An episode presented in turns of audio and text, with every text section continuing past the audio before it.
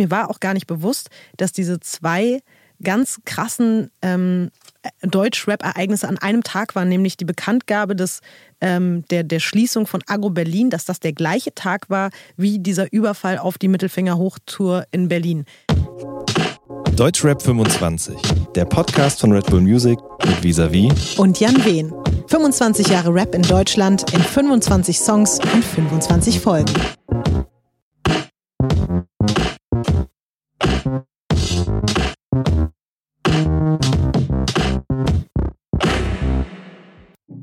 Folge 18. Mittelfinger hoch von Casper, Favorite und Kollega aus dem Jahr 2009. Über Jahre hinweg war das deutsche Rap-Geschäft von Berlin dominiert. Die Stars kamen aus der Hauptstadt, die Fans folgten. Irgendwann aber wurde es Elvir Omerbegovic und Philipp Dammann, auch bekannt als Flipstar von der Gruppe Kreuzfeld und Jakob, zu bunt. In Düsseldorf starteten sie eine Gegenoffensive namens Selfmade Records. 2009 hatte das Label die Berliner Alleinherrschaft dann endgültig gebrochen. Der zweite Sampler, Chronik 2, wurde zum Manifestum, der gemeinsame Song von Kollega Favorite und Casper zur Hymne der jungen Firma. Mittelfinger hoch hießen das Stück und die Tournee der drei Künstler, die unterschiedlicher nicht hätten sein können. Trotzdem ergab alles einen Sinn. Kein Wunder, dass vor allem Casper und Kollega noch heute zu den erfolgreichsten Rappern des Landes gehören, beide auf ihre sehr eigene Weise. Deutschrap 25. Jan Wehn ist mein Name. Vis-à-vis ist auch immer noch hier. Tachchen. Ja. Ich finde jetzt, mir ist mal aufgefallen, mhm. ich habe das Gefühl, dass ich bislang fast bei jedem Song erstmal kurz mal irgendwas rumgeschwafelt habe und du noch nie zu Beginn. Bevor ich jetzt irgendwas sage hier, zum Mittelfinger hoch, möchte ich mal, dass du mal deinen ersten Eindruck kurz hier in, in den Raum lässt. Ja.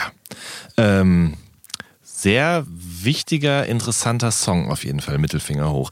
Ich weiß noch, ähm, ich habe Casper damals 2008 das erste Mal für die Juice interviewt und äh, habe ihn getroffen. Und wir haben danach Kontakt gehalten. Und er hat mir dann auch davon erzählt, dass er jetzt langsam Labelangebote bekommt und so weiter und hat sich dann irgendwann eben für Selfmade entschieden. Und nicht nur ich war total gespannt, was da jetzt passiert, weil mhm. er hatte dieses Album gemacht, Hin zur Sonne auf dem er, und auch davor hat er eben schon mit Kindern des Zorns Musik gemacht und ein Mixtape schon davor gemacht. Man hatte irgendwie das Gefühl so, oder man, was ist das Gefühl? Man wusste, der kann was und war total gespannt, wie jetzt so sein nächster Move, wie der sich dann in seiner Musik äußern würde. Und, ähm, dann kam eben dieser Label-Sampler, Chronik 2, und die erste Single daraus war Mittelfinger hoch von eben Casper Favorite und Kollege. Und das war eben dann der Moment, in dem er dem Selfmade-Publikum und auch der ganzen Deutschrap-Szene ebenso gezeigt hat, was in ihm steckt. Und ich glaube, mhm. das war ähm, für ihn auch ein bisschen schwierig. Zum einen einfach, weil alle wollten wissen so, okay, was kommt jetzt als nächstes von Casper? Ist das jetzt der große Schritt, der sozusagen eben darüber entscheidet, was aus ihm wird? Und zum anderen auch, glaube ich, ähm, hat er sich auch viel Gedanken darüber gemacht, wie das bei den Selfmade-Fans ankommt. Alles Zu Recht so. ja, ja irgendwie absolut. auch. Ne?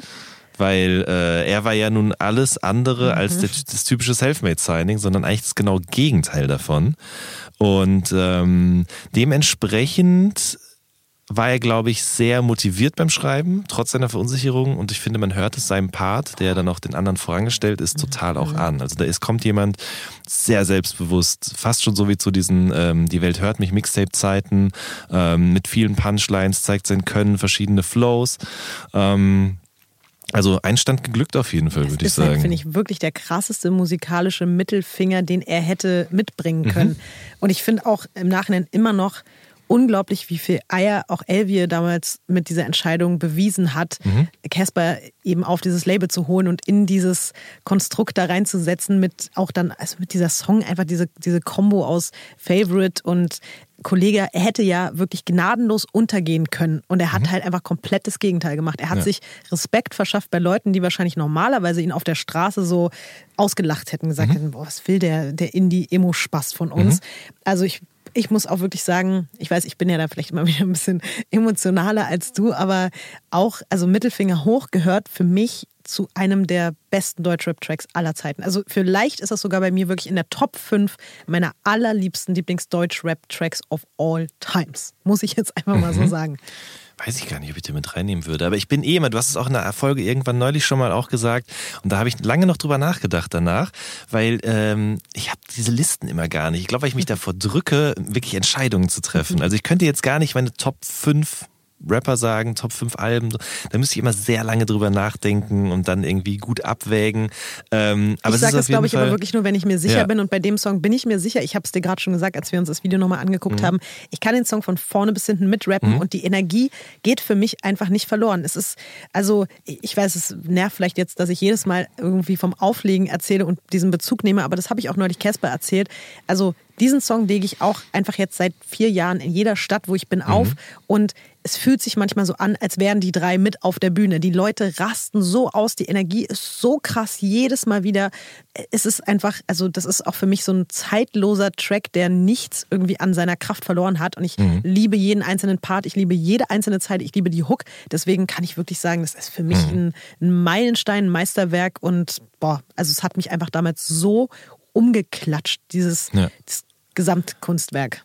Casper spielt den Song ja auch live immer noch. Mhm. Ich glaube in so einem äh, nicht Mashup, sondern er spielt, glaube ich, Rock'n'Roll, das Materia-Feature mhm. ähm, und alles verboten und dann kommt irgendwie Mittelfinger hoch. Das ist immer, glaube ich, so, ein, so, so, seine drei Parts sozusagen zu einem Song, der so sich verändert, dann eben zusammengeschmissen. Und ähm, er hat ja auf dem Splash den auch mal gespielt, wo Kollega dann auch wieder mit mhm. rauskam. Wir haben ja neulich auch über so Cameos auf der Bühne gesprochen und das war echt schon ein krasser Moment, wie der Voll. Boss da auf die Bühne stolziert ist und die beiden den Song nochmal zusammen performt haben. Den durfte ich zum Glück auch miterleben, diesen Moment. Ja. Ähm, ich, das Video finde ich äh, aus heutiger Sicht äh, witzig, beziehungsweise es ist halt ein bisschen so, im Nachhinein betrachtet habe ich das Gefühl, ähm, Agro Berlin war ja auf dem absteigenden Ast. Es gab mhm. eben auch diesen Beef zwischen Kollega und Flair. Ähm, und ich glaube, dass Elvia auch so ein bisschen die Idee davon hatte, sozusagen da eine Wachablöse zu vollziehen mhm. und Selfmade als ein Label zu positionieren, was im Grunde das neue Agro Berlin werden sollte. Zumindest von der Außenwirkung, von der Struktur und so weiter und so fort. Ähm, das ist auch der Grund, glaube ich, warum auf diesem Cover von diesem Chronik-Sampler die vier Signings äh, auch so verschieden dargestellt werden. Casper hat mir erzählt, jeder sollte zum Fotoshooting damals auch so einen eigenen Gegenstand mitbringen. Und äh, Faith hat halt eben diese Zwille, ähm, mit der er auf die Wack MCs gezielt hat. Ähm, Schimmel hatte halt so einen schwarzen Mantel an, weil er eben der düstere Bremen-Rapper war aus der Stadt, in der es immer regnet. Und äh, Kollege hatte einen Jogginganzug an ähm, und Casper hatte eben so eine Weinflasche dabei und hatte ja auch so, ich glaube, er war so ein bisschen gekleidet wie damals diese ganzen The Bands aus diesem Indie-Rock-Bereich mhm. sozusagen rumgelaufen sind und die haben alle so ein bisschen damit kokettiert, auch im Video so ein bisschen. Äh, Faith hat wieder die Zwille und Casper fährt Skateboard oder probiert es zumindest. Ich glaube, er wollte das halt machen, aber hat dann irgendwie festgestellt, dass es doch schon länger her ist, dass er das letzte Mal einen Kickflip gestanden hat. Und äh, was auch eine geile Szene war, finde ich, ähm, ist die, wo er die Kassette aus dem Walkman holt und rumdreht. Das ist eine ganz kurze Aufnahme mhm. und äh, die zeigt aber voll viel. Also ähm, so ein bisschen irgendwie so ein, so ein, so ein, so ein Retro-Aspekt und auch generell sein Outfit und alles zusammen. Das war halt, er war halt eine andere Art von Rapper, eine andere Art von Künstler mit anderen Einflüssen und ähm, es waren halt nicht so klassische Hip-Hop-Bilder, die da erzeugt worden sind wenn man das Video, ich finde es total interessant zu sehen, wie man das Video, wenn man das heute nochmal drehen würde, weil ich, ich habe deshalb witzig gerade gesagt, weil ich halt finde, das bleibt so ein bisschen hinter seinen Möglichkeiten, aber es gab die Möglichkeiten einfach auch noch nicht, weil das Label noch kein Geld gemacht hat so richtig. Ne? Das fing dann erst an mhm. eigentlich. Ich finde aber unabhängig davon auch den Fakt sehr interessant, dass das Video in Berlin gedreht wurde. Ja. Das finde ich schon auch eine richtig krasse Ansage. Also ja. wenn man sich auch überlegt, wie sich dann leider das so weiterentwickelt mhm. hat. Ich habe mich dann nochmal so ein bisschen auch mit diesem ganzen Beef so ein bisschen genauer beschäftigt, weil ich schon krass fand. Zu der Zeit habe ich das ja auch zum ersten Mal so richtig aktiv mitbekommen, weil ich da halt eben noch bei Nee, warte mal, war ich da noch? Nee, da war ich nicht mehr bei rap.de, sondern das war obwohl doch, da war ich noch bei Rap.de, aber kurz bevor ich weggegangen bin. Und ich weiß noch, dass das sich natürlich auch da in den, hm. in den News und so wieder gespiegelt hat und wir uns damit total beschäftigt haben, weil auch, also in was für einer Dichte und in was für kurzen Abständen diese Diss-Songs da hin und her gingen. Ähm, hier Westdeutschlands King, ich glaube, zwei Tage später oder so kam schon dieser, äh, ihr wart Fans, dann kam Fanpost wiederum sieben Tage später. Und mir war auch gar nicht bewusst, dass diese zwei ganz krassen ähm, Deutsch-Rap-Ereignisse an einem Tag waren, nämlich die Bekanntgabe des, ähm, der, der Schließung von Agro Berlin, dass das der gleiche Tag war wie dieser Überfall auf die Mittelfinger-Hochtour in Berlin. Ähm, Ach, dass das das wirklich an einem Tag war. Krass. Quasi morgens wurde bekannt gegeben, Agro Berlin macht dicht und abends war der Auftritt oder sollte der Auftritt sein auf der Mittelfinger-Hochtour. Ähm, Im April war das und da, als dann gerade ähm, Schimmel und Montana Max auf der Bühne standen, haben irgendwie an die zehn Leute dieses Konzert gestürmt, Equipment kaputt gemacht, aber auch eben Montana Max verletzt und das war ja schon irgendwie skandalös zu der Zeit, Ja. was da passiert ist und auch so, dass ich Ist mich auch als heute noch, ja, ja. immer noch, auch als Berliner, so als Berlinerin zu dem Zeitpunkt, ich habe mich richtig geschämt und ich fand es richtig schlimm. Das Mhm. war schon damals so ein Gefühl, so oh Gott, so das ist Deutschrap oder was? So, das Mhm. kann ja nicht euer Scheiß Ernst sein, dass ihr euch hier wegen solchen Sachen irgendwie gegenseitig bei Konzerten irgendwie angreift. Das fand ich so schrecklich damals, ganz, ganz schlimm. Das wirklich war. Es- Da ist einfach eine Grenze überschritten worden, die leider davor und danach auch überschritten worden ist schon. Mhm. Ähm, ja, aber natürlich, klar, wenn man das Video in Berlin dreht, äh, das ist natürlich auch eine Provokation auf eine gewisse Art und Weise, was trotzdem nicht rechtfertigt, dass das da passiert ist. Äh, eine weitere Provokation, die mir jetzt erst aufgefallen ist, äh, da hat Elvia nämlich so einen kleinen Moses Pelham-Move gemacht. Farid ist auch im Video zu sehen. Und das stimmt. bereitet quasi ja auch schon darauf vor, dass irgendwann dieses JBG-Album kommen würde. Ähm, also marketingtechnisch ist das alles in allem ein sehr cleverer Schachzug gewesen. Absolut. Und wie gesagt, bis heute, also dieser Song, ich bin echt, also merke das immer wieder, ich kann den, ich könnte den wahrscheinlich den ganzen Tag auf Loop hören und das würde, Mhm. es wird einfach nicht aufhören, mich irgendwie immer noch zu kriegen. So. Ist echt krass. Ja, ist wirklich ein guter Song. Vielleicht kommt er doch in meine Liste rein. Also jetzt, je länger wir drüber sprechen. Und mir fällt übrigens gerade auf, wir müssen uns noch ein bisschen mit Casper auch was aufsparen, weil Casper wird nochmal kommen deswegen möchte ich abschließend noch ganz kurz eine Sache sagen zu Favorite. Ich bin so froh, dass man jetzt gerade diese frohe Botschaft verkündet hat, dass Favorite wieder mit einem neuen Album, neuer Musik kommt, weil auch da, ich weiß nicht, ob das vielen Leuten bewusst ist, aber ich oute mich jetzt mal wirklich, also ich mache jetzt schon wieder eine Top 5 auf. Oder nee, warte ich mache eine, ich mache eine Top 6 oder 7 auf.